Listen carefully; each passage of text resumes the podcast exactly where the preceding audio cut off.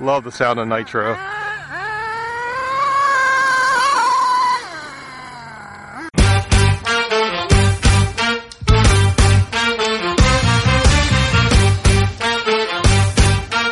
Buenos días, buenas tardes, buenas noches o buenas lo que quiera cuando quiera que sea que estéis escuchando esto.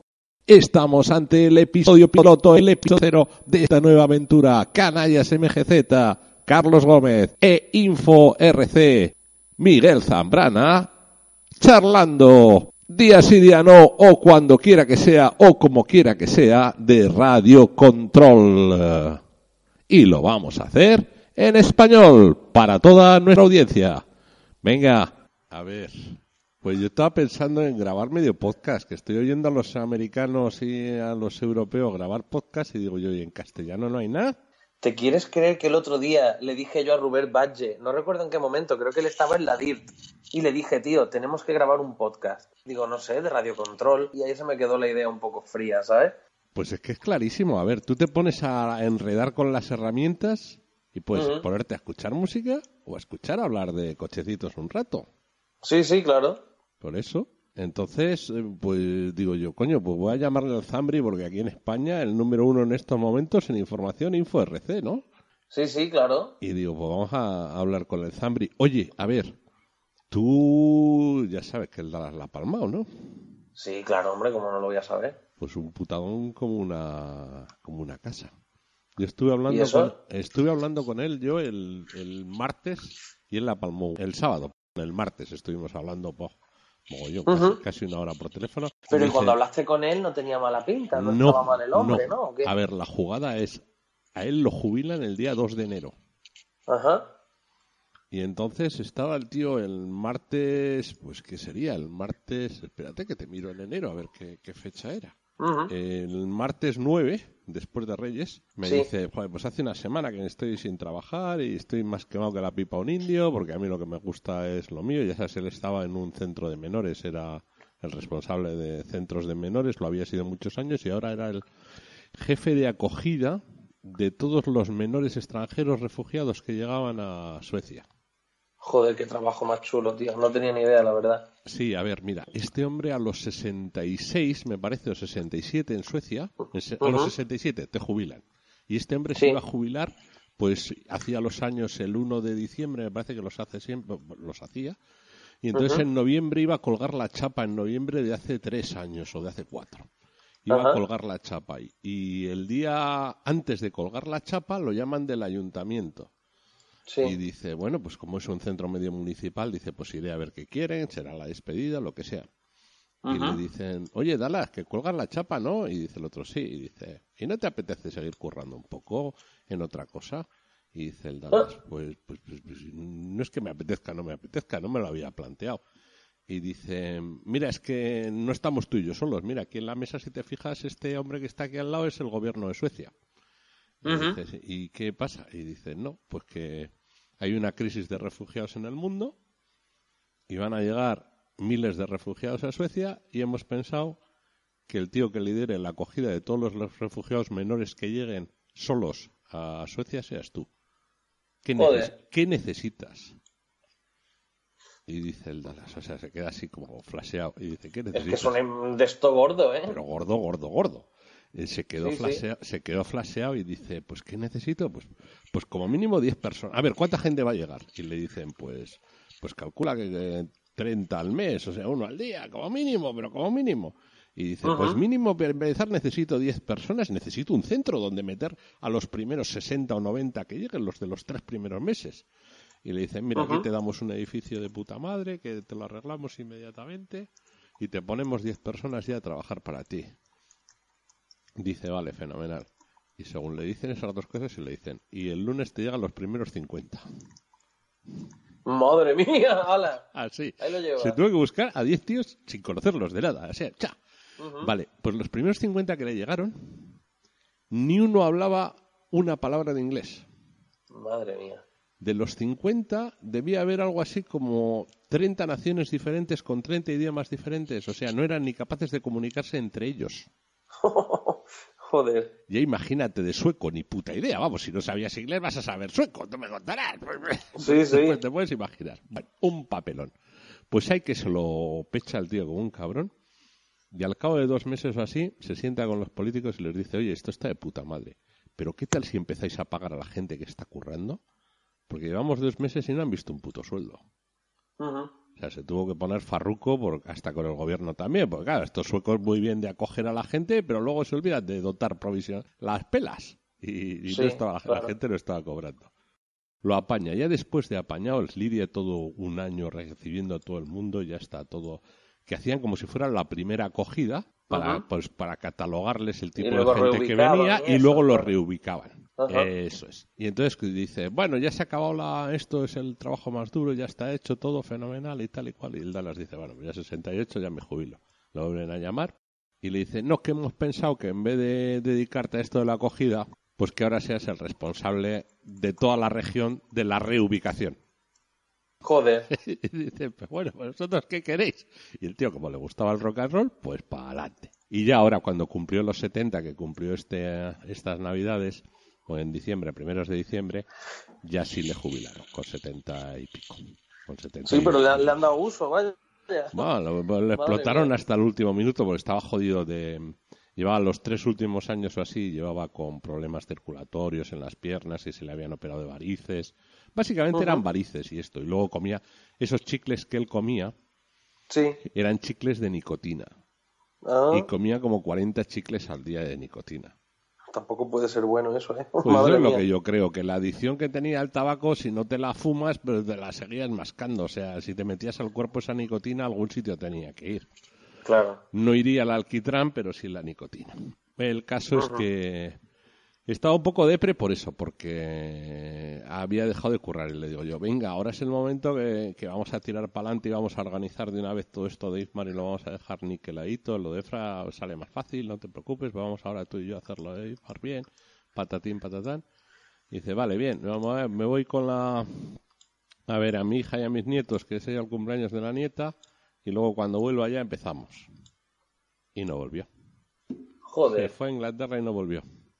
Pero y la muerte, mm, si no es mucha indiscreción y sin intención de que suene morboso, ¿ha tenido que ver entonces con este tema circulatorio que me has dicho? o qué? Sí, sí, sí, sospechamos que sí, aunque vamos, es una sospecha. Lo que le pasó fue estando visitando a su hija y a sus nietas en Inglaterra, al lado de Londres, eh, se empieza a sentir mal como, pues, pues, pues eso, que, pues, que le molesta un poco el corazón, esto, lo otro, y con muy buen criterio la hija lo lleva al mejor hospital de Londres para temas cardíacos. Y lo llevan al mejor hospital de Londres. Y estando en el mejor hospital de Londres, pues lo estabilizan, sí, has tenido medio infarto, patatín, patatán, y le da el segundo estando allí. Joder. Y no es capaz de pasarlo, no lo pasa, no lo pasa, no lo pasa, y, y estando allí lo aguantan porque lo tienes que aguantar, pero ya se queda hecho polvo. Y con la hija de la mano hasta que hasta que se fue, se apagó a la tarde del sábado, día 13 de, de enero. Los pelos de punta, tío. Pero bueno, Madre con la mía. hija de la mano, que estás en el extranjero, que eso nos ha pasado a Dallas y a Que mí. por eso te estaba diciendo que los pelos de punta, porque dentro de lo malo y de la mierda de situación, estar con la familia allí, tío, uf, eso tuvo que ser positivo para todos. ¿Sabes lo que te digo, no? Hombre, que- eh, eh, claro. es que es que estar es que es estar de la mano de alguien que nosotros estamos siempre por todo el mundo con el culo a rastras. O sea, Claro, tío. eh, Dallas, a Dallas y a mí nos hemos comido un piloto muerto en Finlandia, en Vasa, en el Mundial de Finlandia. Estábamos tomando una cerveza después de la carrera en el hotel, en la calle, en Vasa. Y, ¿Sí? y de repente se monta un revuelo de la hostia en el hotel de al lado y nos vienen a buscar a Dallas y a mí y dicen, eh, oye, me, ta, ta, ta, que parece que se ha muerto un piloto sueco en el hotel de al lado. No ves qué marrón. Pues los comimos el cadáver Dallas y yo. Joder. A medias, o sea, mm, pero así, o sea, estos quienes son, claro, nos llamaban la, la policía, los enfermeros, etcétera, etcétera. Claro, que porque- encima, si el piloto ese no estaba en su país, llama a la familia, mándalo para allá, ¿no? Todo lo que hubiera que hacer. Eso es, eso es. Más, más darles todos los datos a la policía de por qué está ese tío ahí, eh, de, pata- organizar todo, hablar con su gente. Eh, etcétera, etcétera. Y Madre los mía. suecos no sabían si seguir corriendo o no. Mira, ahí empezó a correr Ronefal. Era en Ajá. 2009, me parece recordar. Y Sí. pues estuvieron dudando qué hacer, si se iban para casa los suecos o no, si se retiraban o no. Mira, eso te puede confirmar, ¿cómo se llama? Zaka. El Zaka nos lo Sí. puede, te lo puede confirmar algún día esta historia. Pues eso, nos lo comimos con patatas. Y si no me equivoco, este chaval sueco era un chaval diabético que había decidido intentar luchar contra la diabetes sin, sin medicarse. Vaya fail. Pues, oye, ha habido gente que lo ha intentado ya y que lo siguen intentando. O algo Ajá. así, o algo así. Pero bueno.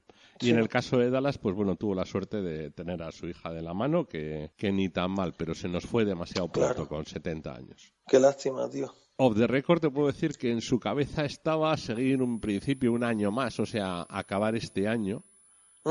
Yo creo que era más en Efra un año y en Ifmar dos, para dejarlo todo ya encauzado. Sí. Lo que pasa es que ahora pues, pues está todo en mantillas. No, porque imagino que no habría designado un sucesor, ¿no? Había no, ni había proyectos, ideas en Pectore, quién sí, quién no, gente que se estaba buscando que podría valer o que podría dejar de valer. Pero no había nada, nada claro y tampoco se iba arrancando tan rápido. En IFMAR sí ocurre que hay un vicepresidente nombrado, con lo cual, pues mira, como en Estados Unidos, ahora mismo el que hace las veces de presidente es el vicepresidente, Sí. pero en EFRA que no lo había, mm, el comité de EFRA, que somos mucha gente, somos un grupo de 10 personas, decidió que, que alguien ayudara en el ejecutivo de EFRA a Jackie y a Willy. Jackie Ujú. es la tesorera y Willy es el secretario general. Entonces, Sí. esos más el presidente forman lo que se llama el comité ejecutivo, que es el que lleva EFRA en el día a día, esas tres personas. Y entonces tuvimos una reunión en enero después de la muerte de Dallas y se decidió que alguien les iba a echar una mano. Y se decidió que lo hiciera Frank Mostri, que es un tío de eléctricos que, bueno, pues tiene criterio, también casi los 70 años, también tenía la voluntad de retirarse dentro de nada, porque Ajá. me lo había dicho a mí también. Y el caso es que para mí era asistente al comité ejecutivo, pero alguien lo ha nombrado presidente interino. Pues bueno, pues vale, Ah. pues me alegro. A mí los títulos y los papeles no van para nada.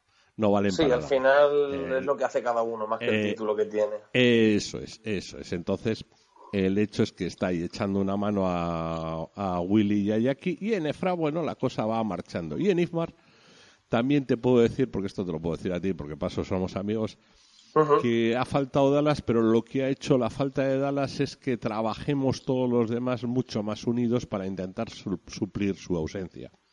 Bueno, mira, en- dentro en- de lo malo. Eso es entonces.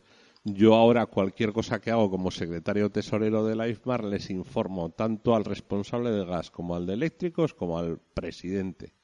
Resultado, que todo el mundo está más informado que antes. Porque antes era yo le informaba de todo a Dallas Claro. y luego Dallas decidía que se informaba a cada cual.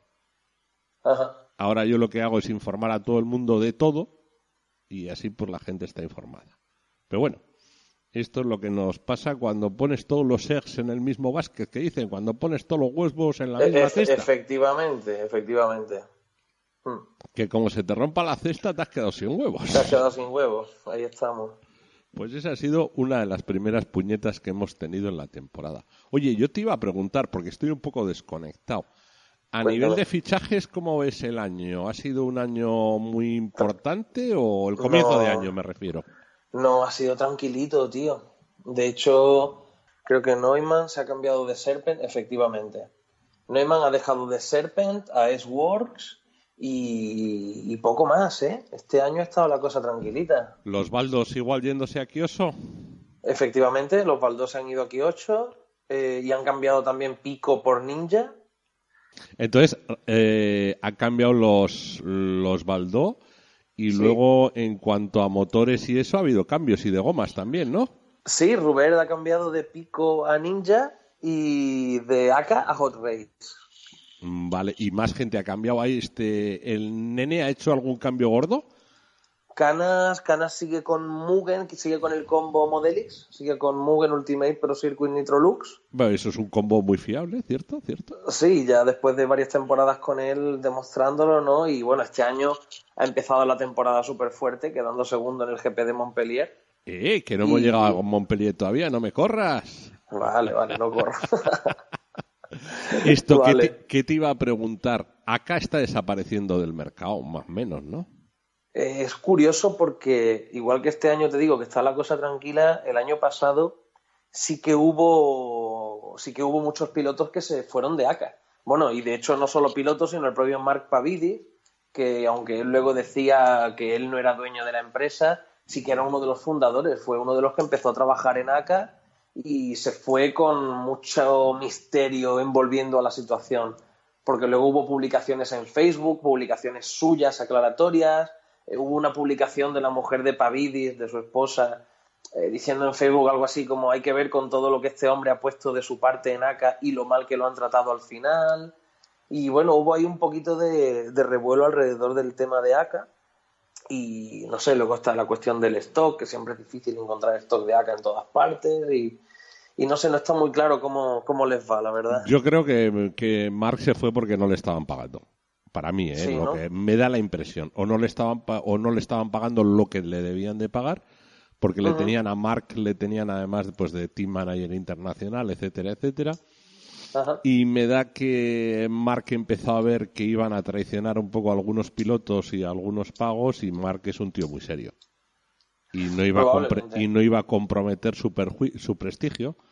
Y probablemente igual a Mark sí le estaban pagando, pero Mark vio que quizás no iban a pagar a alguna gente o algo así. Es un puro, es una pura impresión, ¿eh? Es una pura Sí, impresión. sí. No, yo también he oído temas de sueldos de los pilotos y algún Porque- problema con el sueldo de los pilotos. Pero porque para salirse de una empresa como esa en la que tenía tanto y irse a hacer eh, interiores de autocaravanas de Volkswagen, para- en eso está ahora Pavidis. sí, hace interiores de autocaravanas.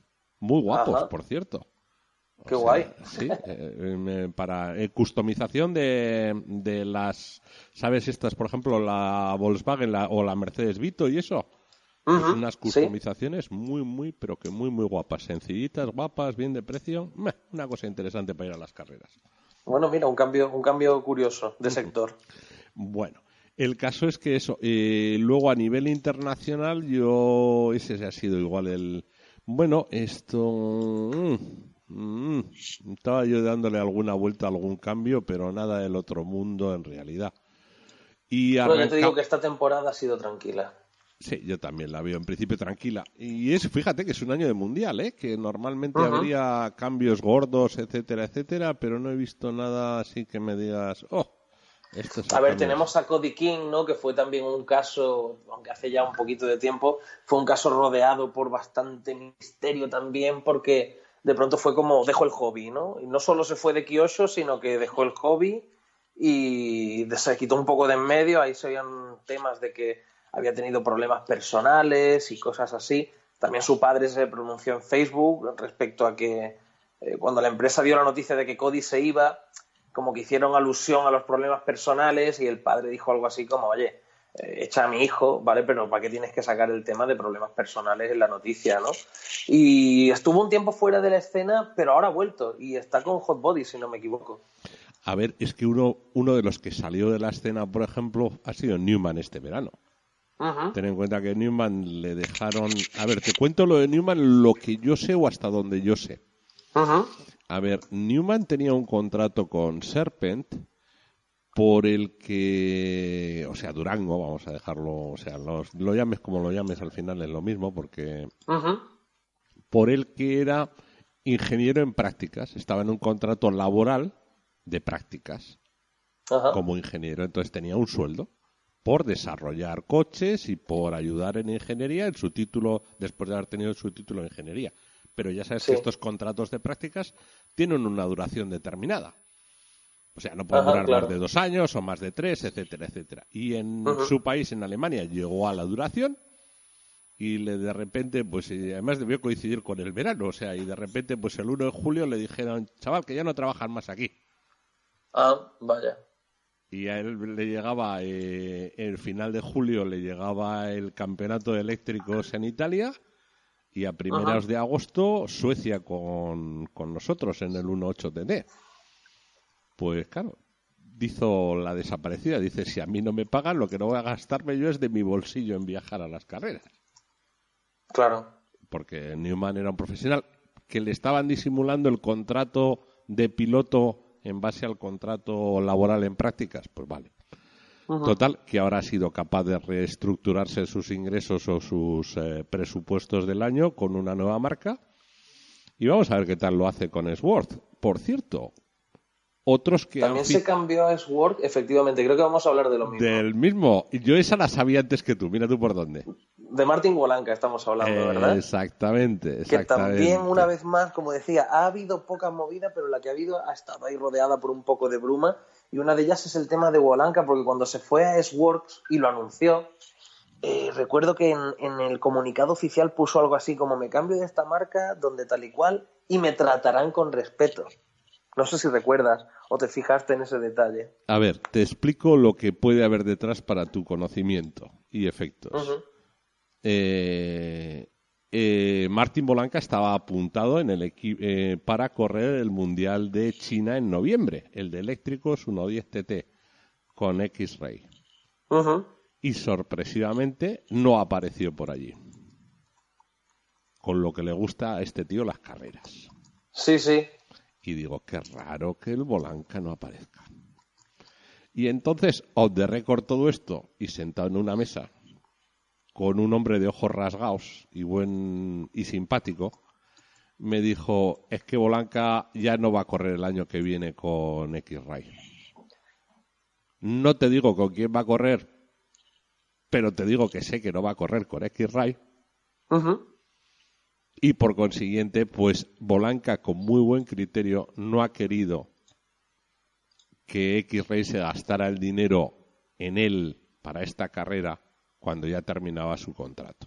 A sabiendas de que se iba. Bueno, pues mira, eso le honra. ¿eh? Eso es, eso es. Entonces hay que decirle chapó. Ese es un profesional, ese es un tío válido. También podía haber seguido hasta el último minuto con X-Ray y haberles dado lo mejor que hubiera podido en aquella carrera pero mm, entiendo que la actuación ha sido como muy limpia por su parte, por la parte de Bolanca. Muy, muy limpia. Entonces, oye, pues chapo, chaval, y sabías que te cambiabas, que era fecha el 1 de enero, pues el 1 de enero te has cambiado y te has ido a una máquina colorada, vamos a llamarla así. Yo no sé, yo para mí son, rojos, para mí son colorados. Sí, sí, sí, el color de Swords es rojo, está muy ligado al rojo, sí. Eso es. Bueno, pues el, el, tema de Wolanka yo había, había oído que había había tenido algunas diferencias respecto a X-Ray y había oído algo de favoritismo hacia otros pilotos de la marca, dejándolo a él un poco en segundo plano. y de ahí venían esos, comentarios que él hacía de me tratarán con más respeto en esta nueva marca. No, no es así. Mira, la marca X-Ray es, es un cachondeo, te lo puedo decir, porque son muy buena gente, te tratan muy bien, pero tienen cosas de caballo percherón. Eh, te voy a decir una para que veas, ¿eh? En el europeo de Pinerolo, la segunda categoría, la categoría final, la que acabó el fin de semana, con la que acababa el evento, era el 4x4. ¿Quién ganó? No, no estoy Bruno Coelho. Bruno Coelho. Sí. sí, piloto de X-Ray, sí. Eso es, claro, con X-Ray. ¿Tú sabes, creo que, creo que ahora que ¿tú sabes a quién dejaron abandonado allí porque se olvidaron de él? A Wolanka, imagino. No, a Bruno Coelho. Buah. Es que ahora que has dicho, ahora que has dicho lo de Coelho, yo quería recordar que había algo ahí entre alguna movida que pasó entre Wolanka y Coelho. No, no, no, si la movida, la movida divertida. se olvidan hasta del piloto top de la marca, ¿no? Eh, eso es a lo que te refiero. O sea, se va, se va Papa Judy y compañía, todo contentos, y Martin Bayer y Thomas se van por ahí. Y en teoría, el que tenía que llevarse al aeropuerto a Coelho era Upo Honing. Ajá, sí. Pues el Upo a los 100 kilómetros de estar en carretera dice, hostias, los brunos, que me olvidado los donuts. Madre mía, tío. Y le llama, y, estaba Bruno alucinando. Dice, ¿me viste gente? Dice, bueno, porque son buena gente, me decía, porque son buena gente, que si no es para mandarlos a tomar por culo a todos. bueno, y siguiendo hablando del tema de pilotos, no sé si estás al tanto de que temporalmente Ricardo Bertón se retira del hobby. Al menos hasta verano. Eso es una decisión absolutamente lógica en un joven que está estudiando. A mí me parece un chico, las pocas veces que he hablado con él, un tío de lo más sensato, habla idiomas además, te habla en español súper mejor de lo que hablaría yo en italiano, y un tío que se ve que tiene los pies muy en la tierra. Y su decisión ha sido esa. Ahora mismo se ve que las clases están ya a un nivel difícil, tiene trabajo, tiene exámenes, y va a dejar un poco de lado el RC eh, para darle prioridad a su futuro profesional, y me parece estupendo. Y sobre todo, hay que tener en cuenta que no hablamos de un paquete. O sea que Ricardo Bertón es un pilotazo y a nivel internacional siempre está ahí arriba. Recientemente estuvo arriba en el GP de Montpellier, en la Winter Edition de la Nucía también estaba ahí arriba. En fin, carrera la que va, carrera la que está arriba, pero el tío ha cogido y le ha dado prioridad a sus estudios y eso me parece genial. A ver, está en una edad donde los estudios son fundamentales, sobre todo si luego quieres acceder a la universidad, etcétera, etcétera. El hobby es un, eh, sabemos que tiene un desarrollo, una carrera corta. Esto es como y encima no vas a ganar, iba a decirte como el fútbol, pero es que jamás vas a ganar la tela que hay en el fútbol. Uf, ya te Eh, digo. eh, y entonces, pues ha priorizado, hablando con su padre, me imagino que en el entorno familiar han priorizado que el número uno son los estudios. Muy probablemente veas algo parecido en el futuro con Ongaro, que en algún momento diga, eh, me voy a parar antes del verano y siempre va a ser por los estudios Claro. porque priorizan con muy buen criterio para el futuro de los chavales eh, pues la formación integral, dentro de la cual el hobby es magnífico, porque conviven la familia, eh, las relaciones con tus mecánicos, con tus compañeros y, y, sin embargo rivales y, muy- y viceversa. Y- pero, pero es una gran decisión por parte del padre. Decisión que también he visto yo aquí en España a nivel formativo con algunos chavales andaluces por parte de algún padre, etcétera, etcétera, que me ha gustado también. No, no vamos a esta carrera porque el crío, si no va a ir mal o se va a equivocar de objetivos y prioridades y mira, me ha, me- me ha gustado. Hay que educar sí. bien a los críos y poner por delante los estudios, aunque entre tú y yo, con mi carrera de derecho hecho y mi máster y mi todo, te diré que hoy en día lo que me importa de un crío es que se vista por los pies y que tenga cabeza, que me es lo mismo que igual prefiero que seas el mejor fontanero y probablemente ganes mucho más dinero que siendo un buen abogado. Sí, en ese sentido, al final, los estudios son súper importantes. Más que los estudios, yo diría que la cultura, ¿no? El tener una preparación, el tener una formación y, pero sobre todo, ser una persona sensata y. Porque al final, ¿cuánta gente hay con estudios y trabajando en sitios que no le corresponden o trabajando en, en rangos que se suponen inferiores, ¿no? Al que le correspondería por sus estudios y gente que sin estudios está ganando dinerales. Entonces, al final, va un poco en la forma de la persona, en cómo gestiona su vida, en cómo lo percibe y, y en cómo se lo monta. Pero Aprender a vestirse por los pies, como digo yo. Sí, Vestirse totalmente. Sí, sí, Bueno. es una forma de resumirlo. Oye, pues vamos a pasar al siguiente tema, que me lo llevas destripando dos veces. Que, Es la, que tempora- la cabeza, que la no puedo temporada ha arrancado en Montpellier. Cuéntame un poco cómo fue aquello. A ver, ¿qué te voy a contar? Pues la final del GP de Montpellier espectacular. Pero venga, venga, es que siempre voy por delante. Vámonos a las mangas, vámonos a, lo que es la prueba en sí. Aunque ahora mismo realmente no recuerdo cómo estaban las mangas. Creo que Juan Carlos Canas ganó una, si no me equivoco. De hecho, voy a abrir aquí eh, InfoRC mientras hablamos del tema para, para ir mirando información y, y hablar con, Bueno, con lo que, cabeza. lo que sí que hubo fue una cantidad de españoles bastante impresionante, ¿no? Para... Sí, sí, sí. De hecho, lo pusimos en la primera noticia. Aquí está, finales y horarios. Había un montón. Déjame, si quieres, comenta tú un par de cositas. No, pues eso, lo que, que lo que yo vi es que, que Montpellier arrancó con mucha fuerza porque había muchas ganas de rodar en España. Pero Ujú. las cosas como son, entonces... Mira, aquí pues, los tengo. 1, 2, 3, 4, 5, 6, 7, 8, 9, 10, 11, 12, 13, 14, 15, 16, 17, 18, 19, 20, 21, 22, 23. 24 pilotos españoles se desplazaron hasta Montpellier este año para, para correr esa carrera que es ya tan, tan clásica y tan reconocida como básicamente lo que es el, el comienzo de la temporada de off-road. El frío de los cojones, con perdón, dicho vale pronto. Sí, yo nunca he estado allí, pero por lo que me comentan siempre hace mucho frío y por eso tampoco es que me den tantas ganas de ir, Carlos. Cuando me dicen, no vamos a Montpellier, digo, no, yo lo cubro desde casa. Esta es una de esas carreras que cubro desde casa. Es como los indoor. Yo a los indoor ya después de ir a, a, a cinco o seis indoor, te digo que no se pasa más frío que las carreras indoor. Porque siempre hay que en tener... las naves se acumula el frío y es No, peor. y hay que tener la- las puertas abiertas para que se ventile por el nitro y por Claro. el humo. Y entonces ya Claro. la hostia eso. que- que- Sí, sí, es sí. que sufres, ¿eh? Realmente sufres. Sí, Sufres. sí, sí, ciertamente. Entonces, pero pues bueno, eso, Montpellier volviendo al tema del. GP de Montpellier, espectacular, como hemos dicho, 20 o 20 y pico pilotos españoles. Y ahí, por ejemplo, es una de las pruebas que decía que Bertón eh, estaba liderando. De hecho, se llevó la, la pole en una de ellas y la otra se, llevó, se la llevó Canas. O sea, Canas y Bertón, pole en, en Montpellier. Así que tú me dirás cómo vienen los jóvenes. Oye, y lo que hay por de- y lo que hay por detrás.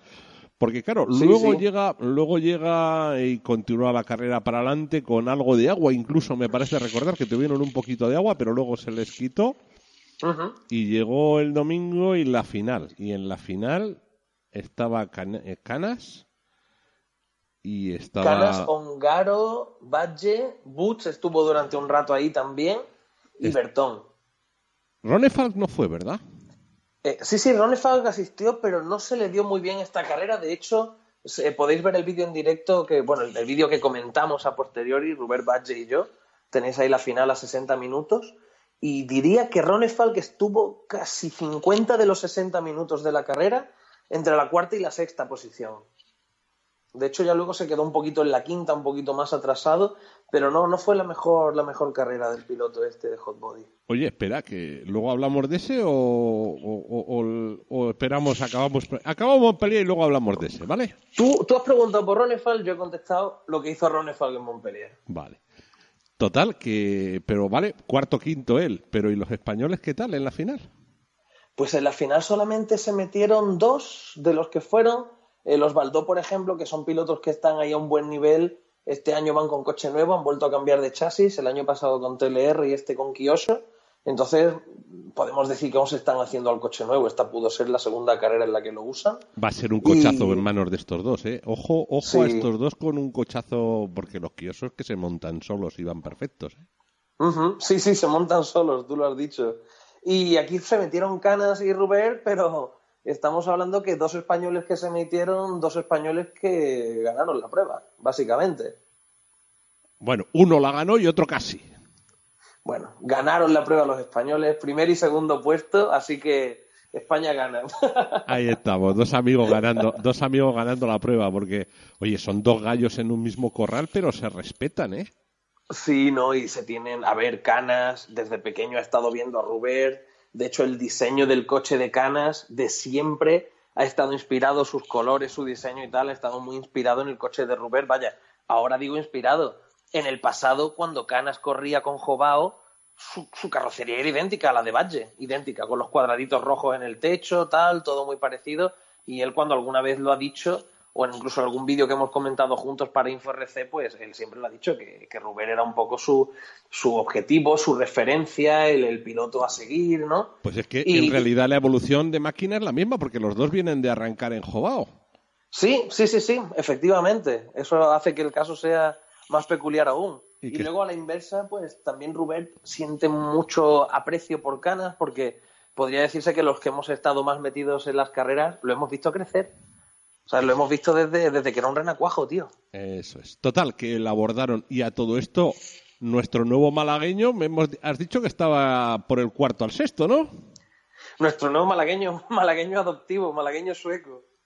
Y, y sí, no, no fue su carrera, estaba ahí, yo lo recuerdo en el quinto puesto. Es, es la posición en la que más recuerdo haber visto a Ronefal. A ver, venía de estar como cinco meses sin tocar un coche. Eh, no sé yo, ¿eh? creo que había corrido antes el warm-up de una prueba aquí en Sevilla, en Lebrija. Mm, mm. Pero vaya, que te lo miro en un Ah, momento, Carlos. que yo venía de, de los coches, de los coches enterrados durante Vamos una serie de meses y haberse mudado a Málaga. Perdón, Vamos a Málaga no, a Marve, ¿no? ¿Dónde está? ¿En Fuengirola o Ah, que yo sepa, está por la zona de Marbella, aunque no sé exactamente dónde se ha metido, pero sé que lo tengo por ahí cerca.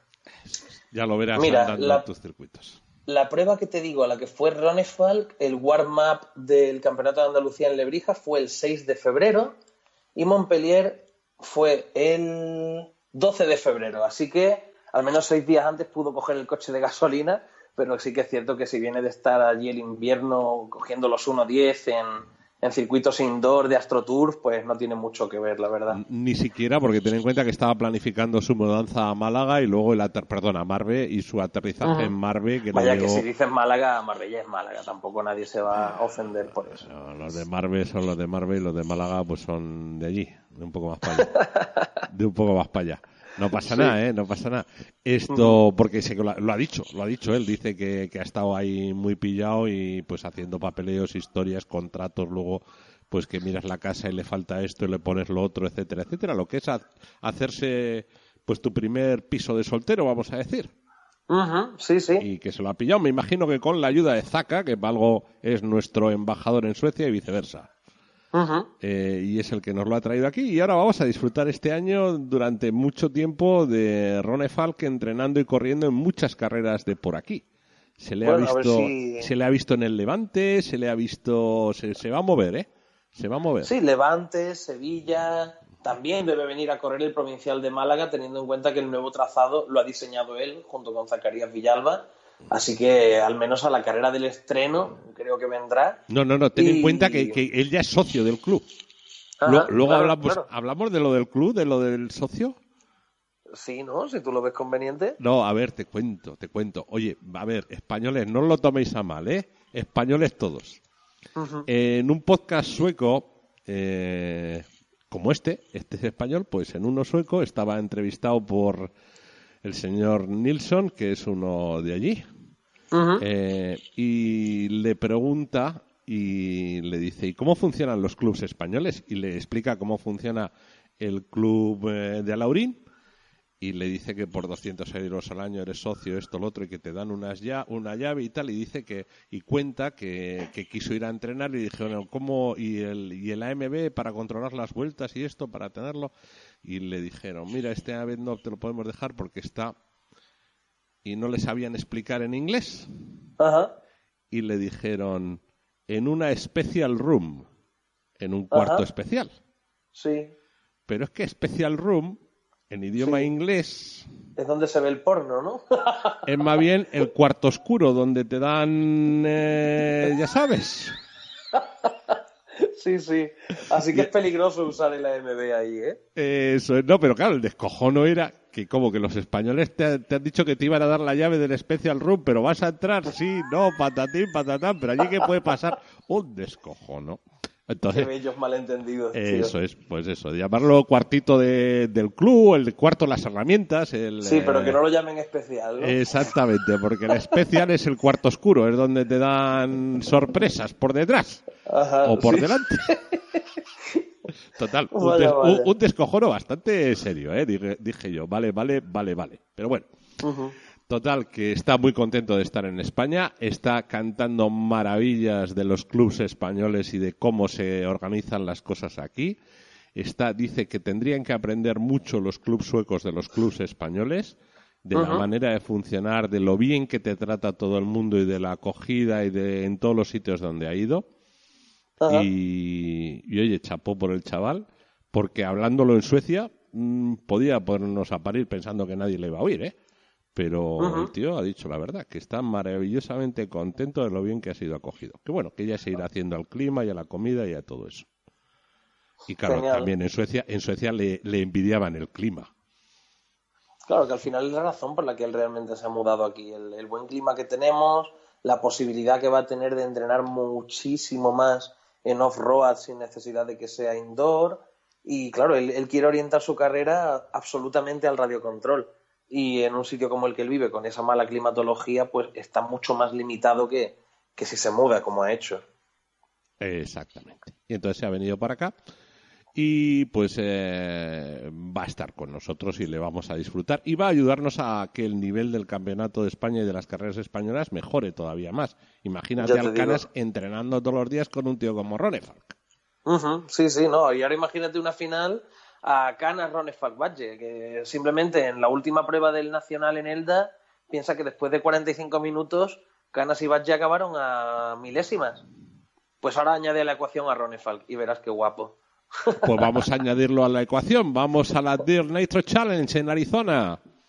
Carrerón en el que Ronefalk ya ha demostrado que, que sí había rodado un poquito más, ¿no? Exactamente, pero que las milésimas van a estar ahí toda la puñetera temporada. Sí, sí, sí, impresionante que después de una final a 45 minutos eh, acabaran en primera y segunda posición dos europeos, que debo decir que es algo que me gustó mucho. Y quiero que es un tema que ahora seas tú el que toque un poquito sobre, sobre esa relación que parece tan áspera entre pilotos americanos y, y cómo asumen que los europeos vayan allí y que lo hagan bien. Porque además. No, es que le jode un huevo que te, que te mees en el patio trasero de su casa. Claro, es que yo recuerdo que antiguamente, hace unos, no sé, seis, siete, no lo sé, la verdad, pero tú leías o te comentaban, eh, Robert Badge va a ir a la Dirt Nitro Challenge o alguna carrera en América. Y lo que pensabas tú era, a ver si hay suerte y se mete en la final. Eso, eso era lo que pensabas. Ahora lo que yo pienso es, a ver si la gana.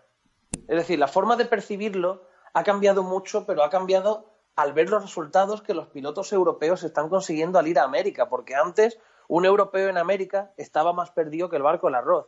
Pero es que ahora un europeo va a América y te hace la pole, como hizo Figueiredo en la Q2. A ver, a ver, espera, espera, espera, espera, espera. A ver, primero, yo a la DIRT ya he ido. Yo estaba ahí en Arizona, en Phoenix, en febrero. Arizona en Phoenix en febrero es carísimo. Ejemplo, cuando un hotel, un motel de los estándares de Estados Unidos de 50 dólares te vale 120, es porque estás en Arizona en verano. Y todos los jubilados de Estados Unidos van o a Arizona o a Miami. Sí. Perdón, en verano, en febrero, que es cuando en todo Estados Unidos hace mucho frío y ahí hace temperaturas pues A ver, Carlos, ¿cómo, ¿cómo me das estos rodeos? ¿Qué tiene eso que ver con el resultado de los europeos en América? Te explico primero que yo he estado allí. Y entonces te digo que la carrera es una carrera de sol a sol. Es una carrera en la que a las 6 de la mañana estás en el circuito y te vas a las 11 de la noche con las luces, etcétera, etcétera. una carrera que ha estado en el alero, colgando el alero esto este último año por culpa de una demanda que hubo de un piloto de que el podio no se adaptaba para paralíticos, patatín, patatán, y que les ha obligado a hacer un esfuerzo de construcción gordo, porque es, una, es unas instalaciones que se levantan, que las ha levantado Joy en 14 días, ha hecho un circuito que te mueres, Joy Christensen, eh, y ha puesto la carrera en pie porque esto es una carrera que en la Dirt venía del circuito de The Dirt en California, pero que es un circuito que se le quedaba pequeño para el mogollón de gente que quería ir a correr a un circuito montado por Joy. Una especie de, Joy, te diría yo, vendría a ser el gurú de lo que le gustaría ser a Miguelo. Entonces, se le quedó es pequeño el espacio de su club natural para acoger más de 300, 400 pilotos. Y entonces se ha movido a Arizona con la ayuda de gente de allí, etcétera, etcétera, para esta carrera puntual nada más solo para esta carrera. Total que han hecho un circuitazo que te mueres y la gente viaja de todo el mundo. Ya te digo que no es barato porque es una época del año en la que Arizona es caro, pero bueno, tienes una garantía de clima que te va a ayudar siempre a, poder disputar un evento que ya sabes que es una cosa en nuestro, en nuestro caso muy importante. Entonces, correr en Arizona, pues mira, cuando llegas a Estados Unidos te ocurre, pues me ha pasado en Silver State y en más sitios, que como en Estados Unidos mm, los clubs no están preparados, los pilotos sí están preparados y cada cual lleva sus carpas, etcétera, etcétera, individuales.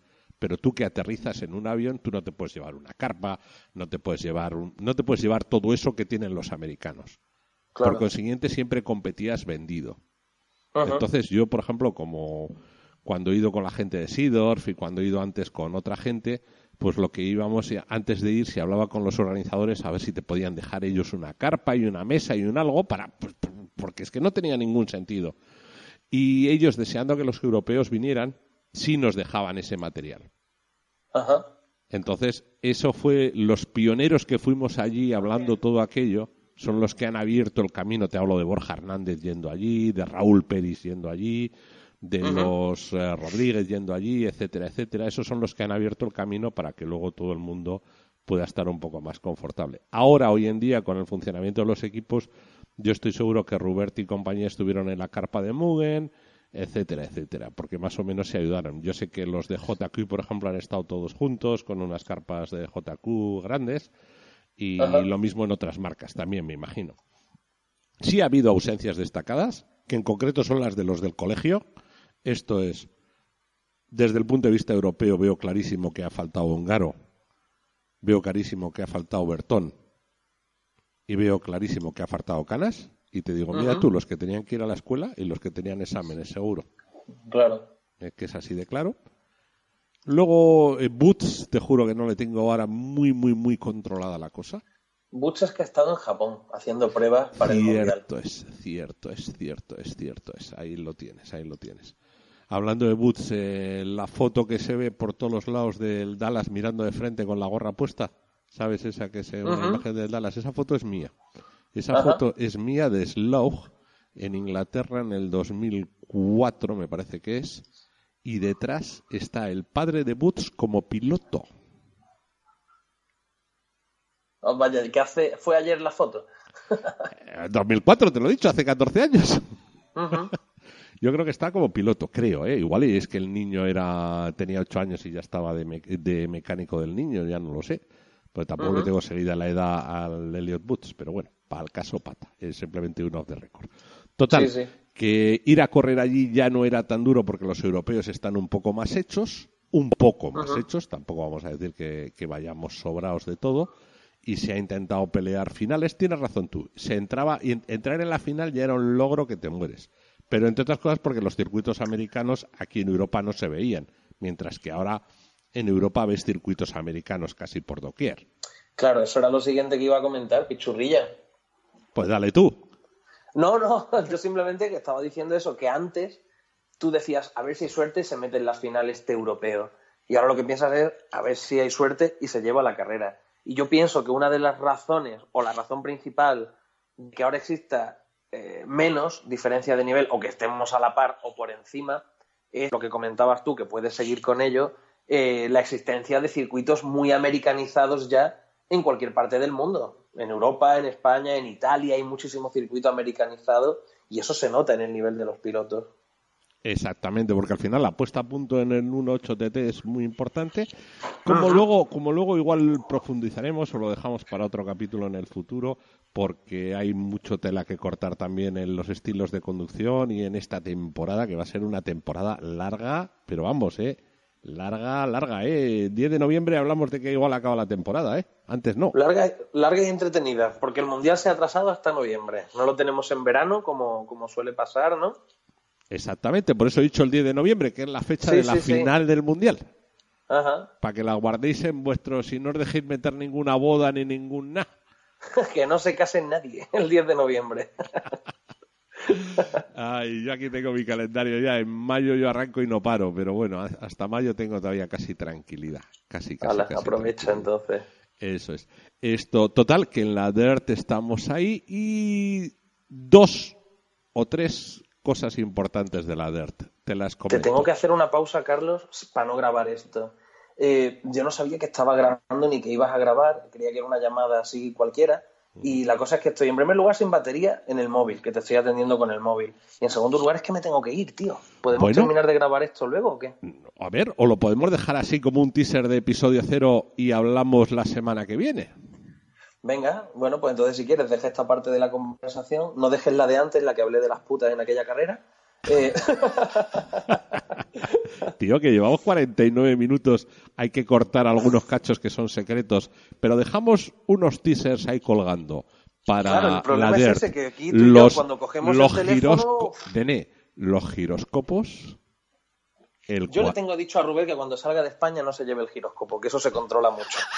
No me seas cabrón, no me seas cabrón diciendo esas chorradas, que luego se lo cree la gente. Y la gente es imbécil. O sea, ahora vamos a tener No, que hombre, invitar, no. ahora vamos a tener que invitar al, Rube- al jorobaito a otra conversación para, para que nos lo aclare, porque va a ser un- va a ser la caña. Mira, igual la siguiente llamada la hacemos a tres, que, que esté el Ruber, ¿vale? Genial, eso Porque, molaría mucho. porque yo creo que es lo derecho para hablar de la DERT, porque, porque tenemos que hablar de los giróscopos, del cuadrain y de cómo fue la carrera. Uf, yo creo que solo con esta frase ya hemos enganchado a gente para el capítulo 2 ¿eh? del, del podcast. Venga, O sea, pues, tenemos que hablar de Quagrain apagando emisoras, ahí se queda la cosa, y siendo expulsado. Tenemos que hablar de No, no, no, y poniendo pegatinas por todos lados, ¿eh?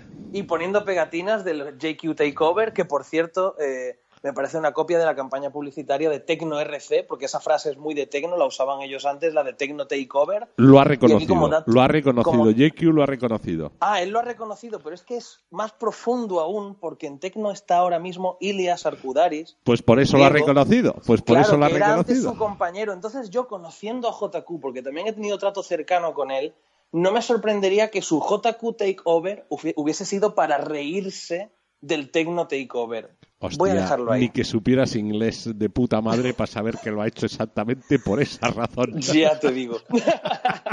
no, pero sobre todo por el hecho de que está Ilias. Si Ilias no estuviera. No, no, no, es que es así, porque él dice: amo a Elias, le quiero. Se fue, me robó pilotos, eh, me quiso robar pilotos. Y entonces digo: solo por tocarle los cojones voy a hacer esta pegatina. Puto JQ, es que es un cabrón, tío.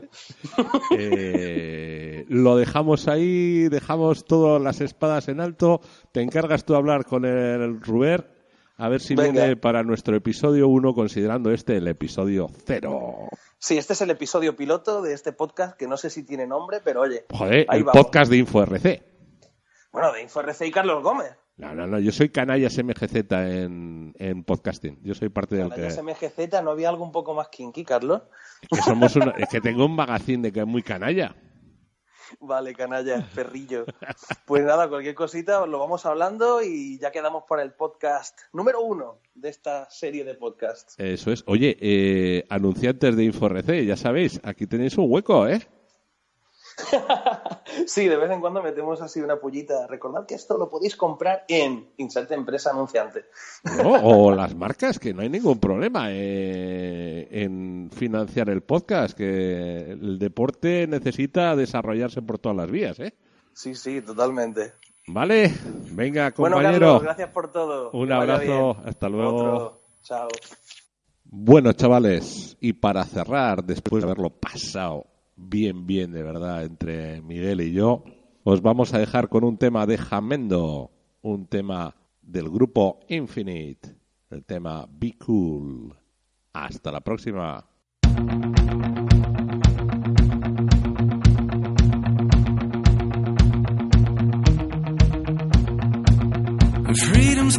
From the alcohol and